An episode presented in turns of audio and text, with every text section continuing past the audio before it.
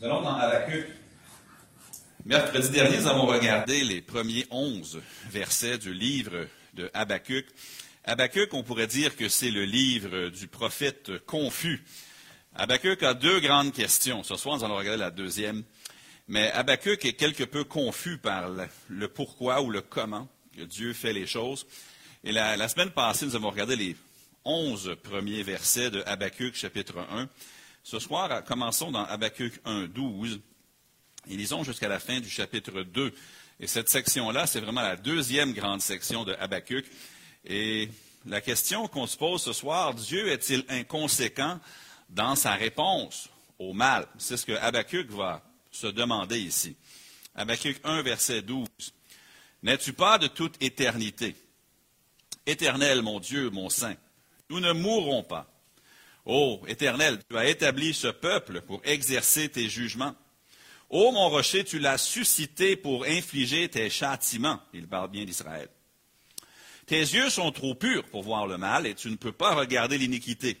Pourquoi regarderais-tu les perfides et te tairais-tu quand le méchant dévore celui qui est plus juste que lui?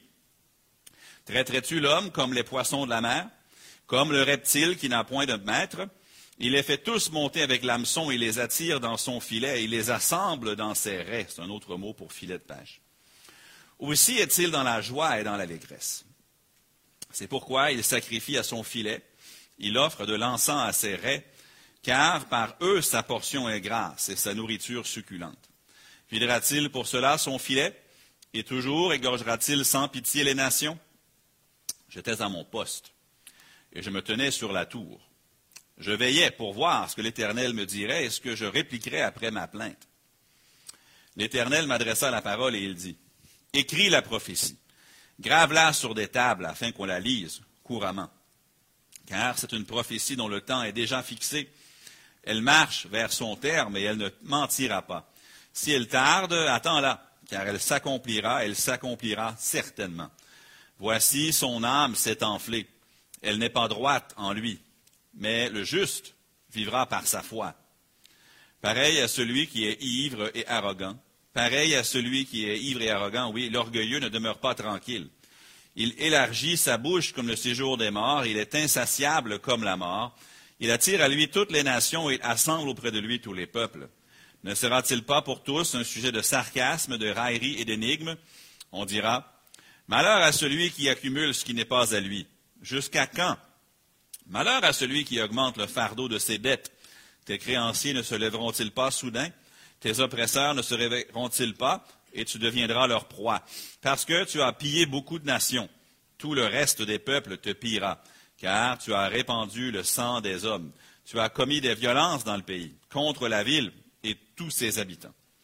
Malheur à celui qui amasse pour sa maison des gains iniques, afin de placer son nid dans un lieu élevé pour se garantir de la main du malheur. C'est l'opprobre de ta maison que tu as résolu, en détruisant des peuples nombreux, et c'est contre toi-même que tu as péché. Car la pierre crie du milieu de la muraille, que le bois qui lie la charpente lui répond. Malheur à celui qui bâtit une ville avec le sang, qui fonde une ville avec l'iniquité. Voici, quand l'Éternel des armées l'a résolu, les peuples travaillent pour le feu, les nations se fatiguent en vain car la terre sera remplie de la connaissance de la gloire de l'Éternel, comme le fond de la mer par les eaux qui le couvrent. Malheur à celui qui fait boire son prochain, à toi qui verses ton outre et qui l'enivre afin de voir sa nudité. Tu seras rassasié de honte plus que de gloire. Bois aussi toi-même et découvre-toi. La coupe de la droite de l'Éternel se retournera vers toi, et l'ignominie souillera ta gloire. Car les violences contre les Liban retomberont sur toi, et les ravages des bêtes t'effrayeront parce que tu as répandu le sang des hommes et commis des violences dans le pays, contre la ville et tous ses habitants. À quoi sert une image taillée pour qu'un ouvrier la taille? À quoi sert une image en fonte? Et qui enseigne le mensonge pour que l'ouvrier qui l'a faite place en elle sa confiance, tandis qu'il fabrique des idoles muettes? Malheur à celui qui dit au bois, lève-toi, à une pierre muette, réveille-toi. Donnera-t-elle instruction? Voici, elle est garnie d'or et d'argent, mais il n'y a point en elle un esprit qui l'anime. L'Éternel est dans son saint temple, que toute la terre fasse silence devant lui. Donc, la question qui occupe tous ces versets que nous avons lus, c'est la question d'Abacuc. Et la réponse de Dieu sur cette question Dieu est-il inconséquent dans sa réponse au mal? C'est-à-dire, des fois, il y a des gens qui semblent être vraiment méchants et rien ne leur arrive. Il y a des gens qui semblent, à nos yeux, moins méchants. Et tout de suite, ils ont le jugement de Dieu. Et Habakkuk se pose la question, pourquoi est-ce que Dieu peut utiliser Babylone, qui sont méchants? Comment est-ce qu'il peut utiliser Babylone pour juger Judas, qui est moins méchant que Babylone? L'humain qui croit en Dieu, de tout temps, a cherché à comprendre Dieu. Certaines personnes n'aiment pas dire qu'il y a des choses qu'on ne comprend pas, puis ils veulent expliquer tout au sujet de Dieu. Euh, oui, nous, Dieu se révèle à nous, mais encore, nous devons, nous, limiter, nous devons limiter nos propos à ce que Dieu lui-même dit.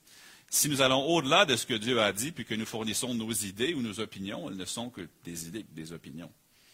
Maintenant, la première question d'Abacuc que nous avons vue mercredi dernier avait été poussée par le mal qu'Abacuc voyait au sein de sa propre nation. Il regardait Judas, il voyait, c'était la, fin du royaume de Judas, euh, le, réveil sous Josias, c'était chose du passé.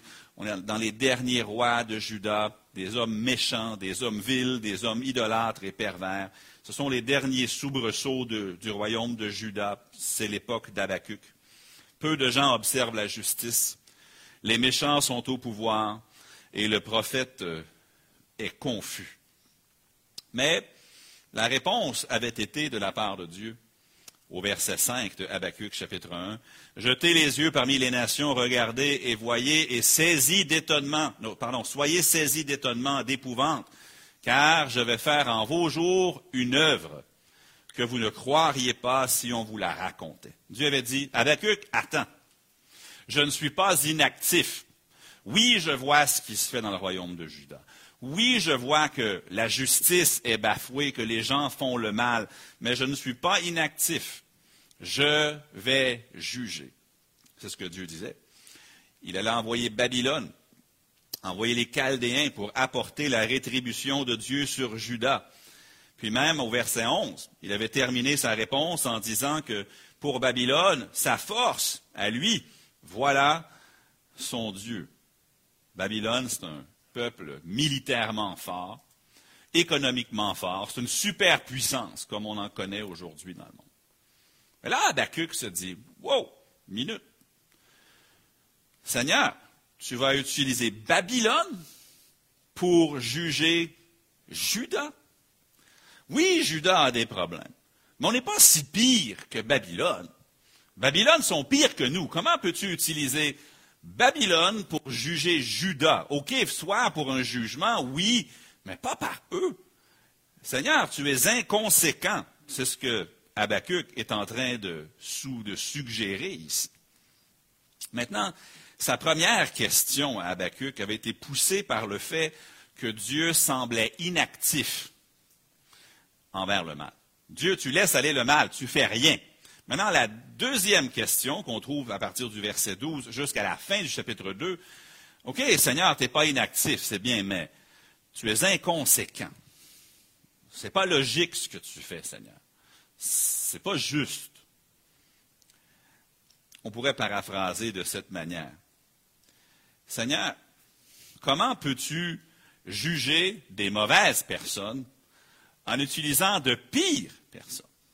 Au moins, Seigneur, si tu vas juger Judas, prends des gens plus justes que Judas pour le faire. Mais là, tu prends, tu vas juger le, royaume de Judas en utilisant des gens qui sont infiniment plus violents, plus idolâtres, plus pervers encore que Judas. Comment peux-tu prendre Babylone pour faire ça? Est-ce que ça vous arrive à vous aussi des fois de questionner pourquoi Dieu semble châtier des gens qui, à vos yeux, pêchent un peu, tout en laissant faire ceux qui, à vos yeux, pêchent énormément. Comment ça se fait qu'il y a des gens qui sont des meurtriers, puis des revendeurs de, drogue et qui commettent des meurtres et toutes sortes d'autres choses, qui courent dans les rues librement, alors que quelqu'un d'autre qui a commis un crime qui, à nos yeux, est moins grave, lui, il se fait punir, il se fait prendre. Est-ce que c'est vraiment juste? Pourquoi, Seigneur, tu laisses aller ceux qui semblent vraiment méchants? Et tu punis ceux qui, à nos yeux, sont moins méchants? Pourquoi est-ce que quelqu'un se fait prendre dans un soi-disant petit péché, alors que d'autres vivent leur vie dans ce que nous considérons, par nos standards, être de grands pécheurs, de grands péchés? Les grands pécheurs, à nos yeux, semblent s'en tirer. Maintenant, ce sont des questions peut-être plus contemporaines que celles d'Abacuc, mais le fondement est le même. Seigneur, tu me sembles inconséquent. Ne devrais-tu pas régler le cas des pires pécheurs avant de t'occuper des moins pires pécheurs? Ne devrais-tu pas juger Babylone, qui sont vraiment méchants, avant de juger Judas, qui est méchant, oui, mais pas comme Babylone. Mais voyons comment Habacuc l'a dit et ce que Dieu a répondu. Remarquez premièrement un raisonnement qui est logique, dans les versets 12 et 13. Il y a un raisonnement logique ici. Nous n'allons pas le relire tous les versets ce soir que nous avons déjà lus, mais nous allons en relire quelques-uns. Versets 12, 13. N'es-tu pas de toute éternité, pardon, n'es-tu pas de toute éternité éternelle, mon Dieu? Nous ne mourrons pas, ô Éternel. Tu as établi ce peuple, c'est-à-dire Judas, pour exercer tes jugements. Ô mon rocher, tu l'as suscité pour infliger tes châtiments. Tes yeux sont trop purs pour voir le mal, et tu ne peux pas regarder l'iniquité. Pourquoi regarderais-tu les perfides et te tais-tu quand le méchant dévore celui qui est plus juste que lui? Donc le prophète commence sa réaction en citant des choses qu'il sait au sujet de Dieu. Il sait que Dieu ne change pas. Il dit, N'es-tu pas de toute éternité? Tu ne changes pas, tu es éternellement le même. Tu n'es pas un Dieu qui change. Tu n'es pas un Dieu qui renie ses promesses, qui dit une chose et son contraire. Donc, il sait que Dieu ne change pas. Ensuite, il sait aussi que Dieu avait appelé la nation d'Israël pour être le peuple élu de Dieu, le peuple qui serait son instrument. Il savait qu'un des fils de David allait paître les nations avec une verge de fer, comme ça avait été dit à Ésaïe et à d'autres. Il sait, au verset 13 aussi, que Dieu est saint, qu'il ne tolère pas le mal, ni l'iniquité. Il a raison. Mais vous savez, même si nous savons des choses sur Dieu, et même si nous savons des choses sur son plan, et aujourd'hui, avec le Nouveau Testament, nous en savons beaucoup plus qu'Habacuc n'en savait. Mais même si nous savons des choses sur Dieu et sur ses plans, nous pensons en tant qu'être humain être en mesure de deviner tout le reste qu'il fera.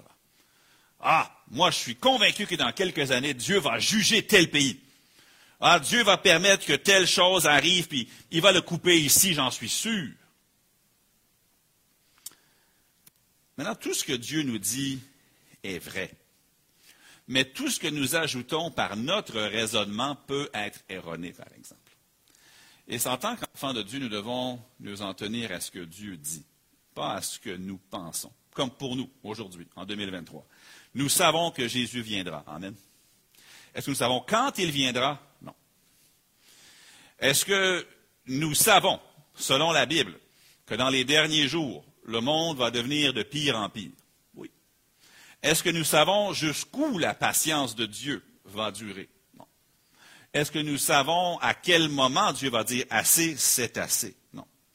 Et vous savez, une part de nos frustrations dans la vie vient lorsque Dieu ne fait pas ce que nous pensons qu'il devrait faire. Habakkuk est un peu frustré dans, le livre d'Habakkuk. Parce que Dieu ne fait pas ce que Habakkuk pense que Dieu devrait faire. Mais notre foi vient lorsque nous savons que Dieu a toujours fait ce qu'il dit, n'a jamais renié sa parole. Et il fera tout ce qu'il dit sur l'avenir, puis nous lui laissons les détails. Le prophète pose la question centrale ici, au verset 13, la, question centrale de cette deuxième portion d'Abacuc, au verset 13. Pourquoi regarderais-tu les perfides? Et te tairais-tu quand le méchant dévore celui qui est plus juste que lui? Cherche une réponse logique. Il cherche quelque chose qui ferait du sens à ses yeux. Habakkuk cherche une justice prioritaire. On, on s'occupe des pires cas en premier, on s'occupera des moins pires plus tard. Mais ce n'est pas ce que Dieu fait. Dieu semble juger Judas, qui est moins pire, en laissant aller les pires, Babylone, pour encore un certain temps. Mais vous savez, le point central que je veux qu'on ait ce soir va être à l'écran maintenant. Je vais le répéter dans les prochaines minutes de diverses façons, mais Dieu est plus préoccupé à ramener son peuple à lui qu'il n'est préoccupé à châtier les impies. Dieu est plus préoccupé à ramener Judas à lui, parce que c'est de Judas que le Messie va venir, n'est-ce pas? C'est plus important pour Dieu de que Judas soit châtié, puis qu'ensuite revienne 70 ans plus tard dans le pays, et que le Messie vienne, selon les promesses. C'est plus important pour lui de ramener Judas par le châtiment que de s'occuper de Babylone. Vous savez, l'œuvre de Dieu dans ce monde, par son peuple, est prioritaire. Sa mission est toujours plus importante que sa colère, ou plus prioritaire. Aujourd'hui, en 2023, Dieu veut que nous allions, que nous prêchions la bonne nouvelle à toute la création, n'est-ce pas? C'est quoi l'objectif principal de Dieu aujourd'hui en 2023?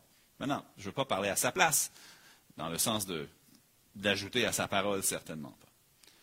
Mais la grande mission qu'il nous a donnée, c'est d'aller de faire de toutes les nations des disciples. C'est ce qu'il veut. Deux Pierre 3 nous le dit, on l'a cité la semaine passée. Mais Dieu use de patience envers nous. Ne voulant pas qu'aucun périsse, mais que tous parviennent à la repentance. Est-ce que Dieu pourrait, ce soir, déverser sa colère sur le monde? Oui. Est-ce qu'il pourrait, ce soir, enlever son Église et commencer la tribulation? Il pourrait. Mais il est patient. Parce que son œuvre, sa mission, est prioritaire. On voit un parallèle à ça ici dans, dans Habakkuk. Dieu dit, écoute, Judas est méchant. Babylone sont très méchants. Je pourrais régler le cas de Babylone, mais je suis plus intéressé à ramener Judas dans mes voies que de détruire Babylone. Dieu n'est pas inconséquent, mais Dieu a des priorités. L'Évangile est une plus grande priorité que le jugement. Le jugement va venir. Mais dans la séquence que Dieu nous présente dans sa parole, il offre le pardon. Et plus tard, il juge. Dieu préfère accomplir son œuvre rédemptrice. Le jugement, sans doute, viendra quand même. Mais on voit ici donc un raisonnement logique de la part d'Abacuc. Cependant, ne pensez pas comme Dieu pense. ensuite, on trouve la méchanceté temporaire dans les versets 14 à 17.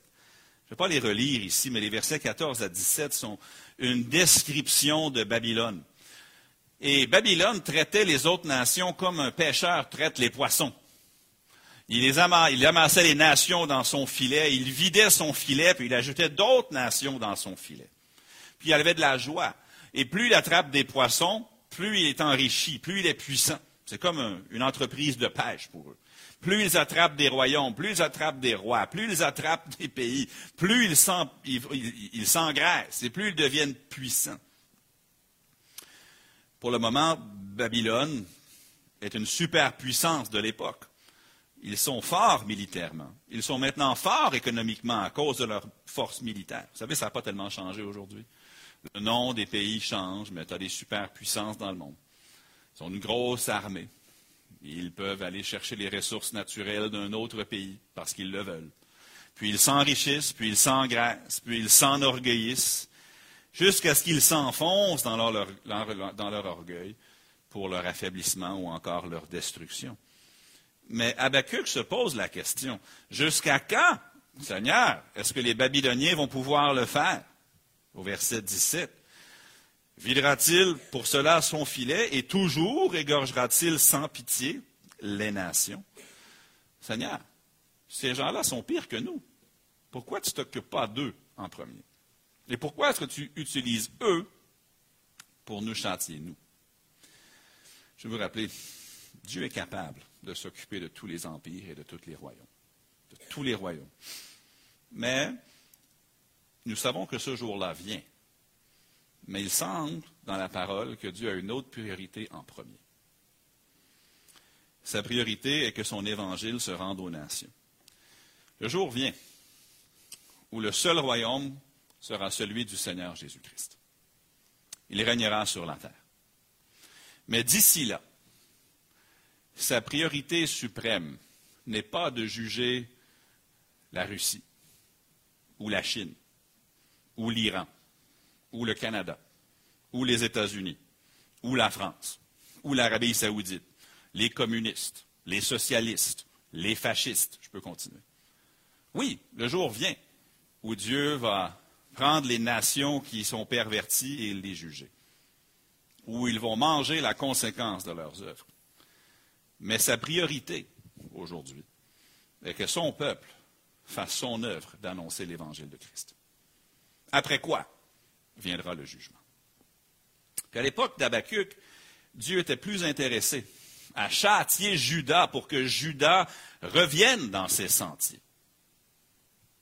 Et ensuite, Christ puisse venir de Bethléem, la petite ville de Juda, pour le salut du monde. Ah oui, il allait s'occuper des Babyloniens en temps et lieu, aucun doute là-dessus. Il passe tout le chapitre 2 à en parler. Il va s'occuper de Babylone, mais son œuvre à travers Juda est prioritaire.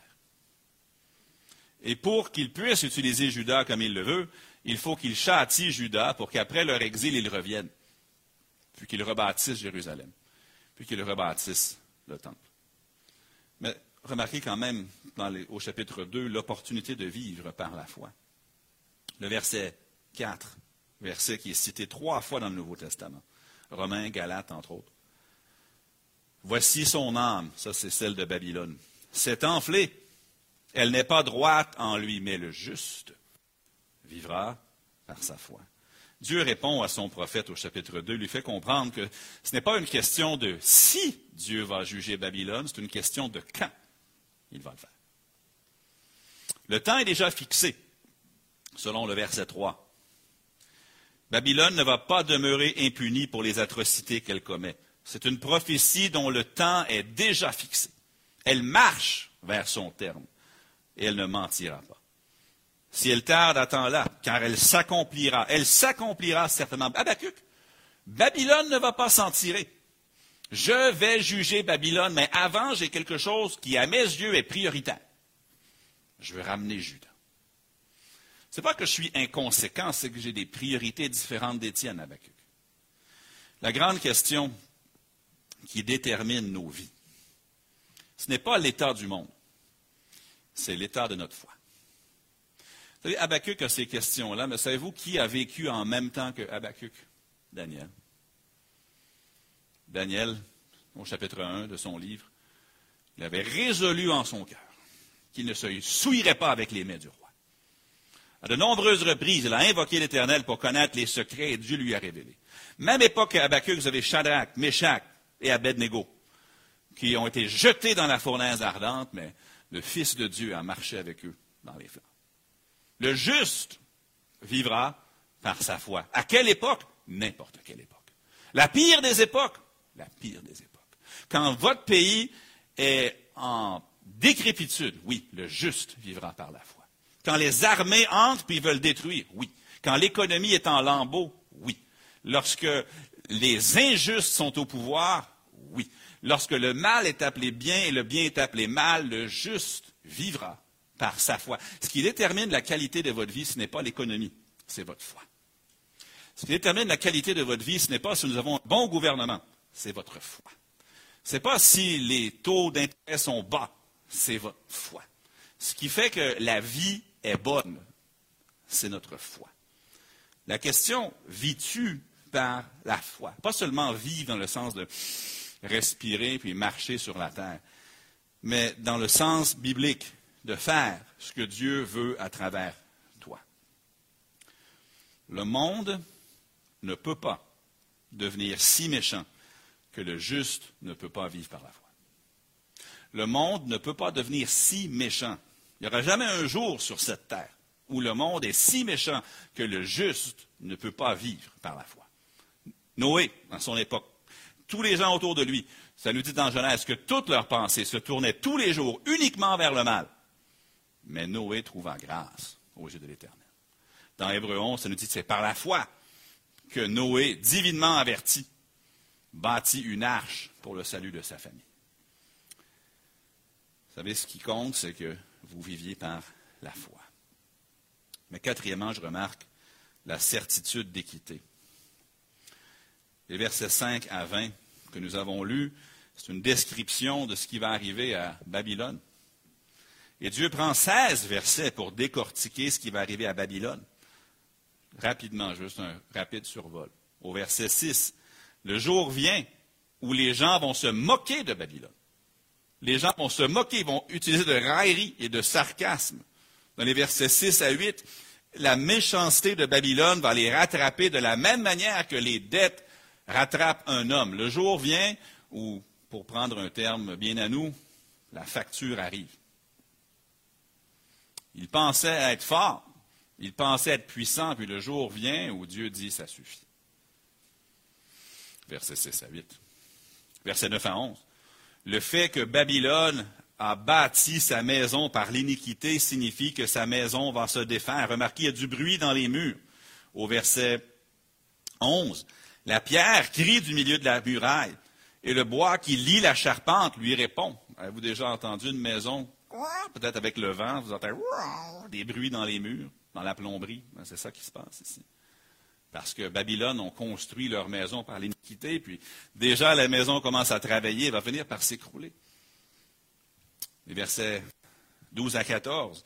Babylone fait partie de la lignée de nations qui se sont élevées par le mal, mais le jour vient où le royaume de Christ va couvrir la terre de sa justice. Versets 15 à 19, le jour vient où aucune des idoles de Babylone ne pourra les secourir des conséquences de leur mal.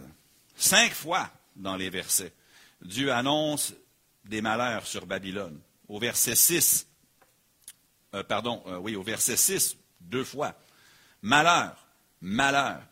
Au verset 9, malheur. Au verset 12, malheur. Au verset 15, malheur. Au verset 19, malheur. Non, Babylone ne va pas s'en tirer. Dieu va leur rendre ce qu'ils méritent. Ce n'est pas parce que Dieu permet qu'ils pillent Judas qu'ils vont rester inactifs devant leur péché à eux. Le jour vient où toutes les nations occidentales vont payer le prix de leur péché. Toutes les autres nations aussi. La charge d'Abacuc était la suivante. Dieu, Seigneur, pourquoi es-tu inconséquent dans ton traitement des pécheurs? Pourquoi est-ce que tu permets que les pires soient jugés plus tard, puis que les moins pires soient jugés en premier? Et la réponse de Dieu, c'est que tout royaume méchant va être jugé. Je ne suis pas inconséquent, je ne suis pas inactif. Tout mal recevra sa rétribution. Mais Dieu est plus préoccupé à ramener son peuple à l'utilité qu'il n'est occupé, préoccupé par la destruction de Babylone. Il va faire les deux, mais un est plus important que l'autre. Je termine avec l'application pour aujourd'hui. Est-ce que Dieu va juger des pays comme le Canada, les États-Unis, la France, la Chine, la Russie? Je peux faire le tour.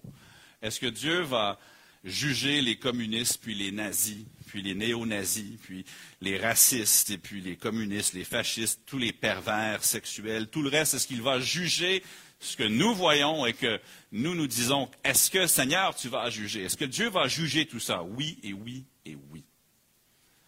Cependant, ce que Dieu désire par-dessus tout, c'est que tous parviennent à la repentance. Seigneur, pourquoi tu laisses aller? Parce que je ne veux pas qu'aucun périsse, mais que tous parviennent à la repentance. Seigneur, tu ne vas pas juger ces choses-là? Oui. Pourquoi tu ne le fais pas? Parce que je veux que tous parviennent à la repentance. Ma mission est plus importante que le jugement. Le jugement va venir en son temps. Sa préoccupation principale, on la trouve dans Marc 16, 15, entre autres. Aller par tout le monde et prêcher la bonne nouvelle à toute la création. Est-ce que Dieu va juger? Je prends le Canada, c'est mon pays. Oui. Est-ce que Dieu veut juger les Canadiens? Non, il veut les sauver. Est-ce qu'il va les juger? Oui, les incrédules. Est-ce qu'il leur donne une chance de se repentir? Gloire à Dieu, oui. Est-ce que Dieu allait détruire Babylone? Oui. Il l'a fait. dans le livre de Daniel, un soir, alors qu'ils étaient tous ivres, sous le roi Belshazzar, quand le doigt a écrit sur le mur. Les Mèdes et les Perses sont venus à lui-même. C'en était fini de Babylone. Dieu l'a fait. Mais avant, il voulait ramener Judas dans ses sentiers pour que on puisse avoir le magnifique verset de Michée. Et toi, Bethléem, Ephrata. De toi sortira celui qui pètera Israël, mon peuple. Dieu voulait mettre cette situation-là en place en premier. Et ensuite, on s'occupera de Babylone. Et aujourd'hui, à travers vous et moi, Dieu veut faire son œuvre. Ah, Seigneur, pourquoi tu permets que ça continue le mal? Parce que je donne encore le temps de faire mon œuvre à travers toi. Parce que j'ai des priorités différentes des tiennes, Habakkuk. J'ai des, j'ai des priorités différentes des vôtres. Ne soyons pas distraits de la mission parce que nous souhaitons le jugement sur les méchants. Je pense à Jonas, qui est assis devant Ninive. Lui, ce qu'il veut, c'est que Ninive soit détruite. Seigneur, tu sais ce qu'ils ont fait à mon peuple. Tu sais qu'ils sont violents. Tu sais qu'ils sont méchants. Puis j'avais peur que si nous allions prêcher à Ninive, ils se repentiraient et tu les pardonnerais. C'était exactement ce que je craignais. Le livre de Jonas se termine avec Dieu qui dit à, Jonas, T'as pitié du ricin qui s'est élevé en un jour, puis qui est mort en un jour. Et moi, je n'aurais pas pitié de la grande ville de Ninive, avec toutes ces personnes, dont plusieurs qui ne savent même pas reconnaître leur droite de leur gauche. Dieu était beaucoup plus intéressé à sauver les gens de Ninive qu'à détruire Ninive. Oh, Ninive a été détruite, il n'y a aucun doute là-dessus. Mais pas avant que Dieu leur fasse grâce. Pas avant que son œuvre soit faite à travers son prophète récalcitrant. Ne soyons pas distraits de la mission parce que nous souhaitons le jugement sur les méchants. Chaque chose viendra en son temps, dans le temps fixé par Dieu. Puis en tant que chrétien, je pense que des fois on tombe dans le problème de. Seigneur, sont méchants, fais quelque chose. Alors que Dieu nous dit, ils sont méchants, toi, va prêcher. Seigneur, jusqu'à quand est-ce que tu vas laisser aller? Jusqu'à temps que le plus grand nombre possible se soit repenti. Jusqu'à ce que ma mission se fasse. Oui, oui, je vais régler le problème. Je ne suis pas inconséquent, je ne suis pas injuste, je ne suis pas inactif, dit le Seigneur. Mais j'ai des plus grandes priorités que seulement le jugement. Le jugement viendra, mais Dieu n'est pas inconséquent dans sa réponse au mal. Tout comme Dieu était plus préoccupé à ramener Judas par les mains des Babyloniens qu'il n'était de détruire Babylone. Encore aujourd'hui, Dieu est plus préoccupé que vous et moi nous marchions par la foi. Alors que nous vivons par la foi, comme le chapitre 2, verset 4, Dieu fait son œuvre à travers nous. Et quand cette œuvre-là sera accomplie, alors on pourrait aller dans Apocalypse à partir du chapitre 6 et voir qu'est-ce qui va arriver mais Dieu ne use de patience, parce qu'il veut que tous viennent à la repentance. Donc, quand vous regardez les nouvelles, ne soyons pas comme Habakkuk qui dit Seigneur, fais quelque chose, tu vois, ce pays-là est méchant. Dieu dit ah, Moi, j'ai des priorités différentes des vôtres. Ils vont être jugés, mais pas tout de suite.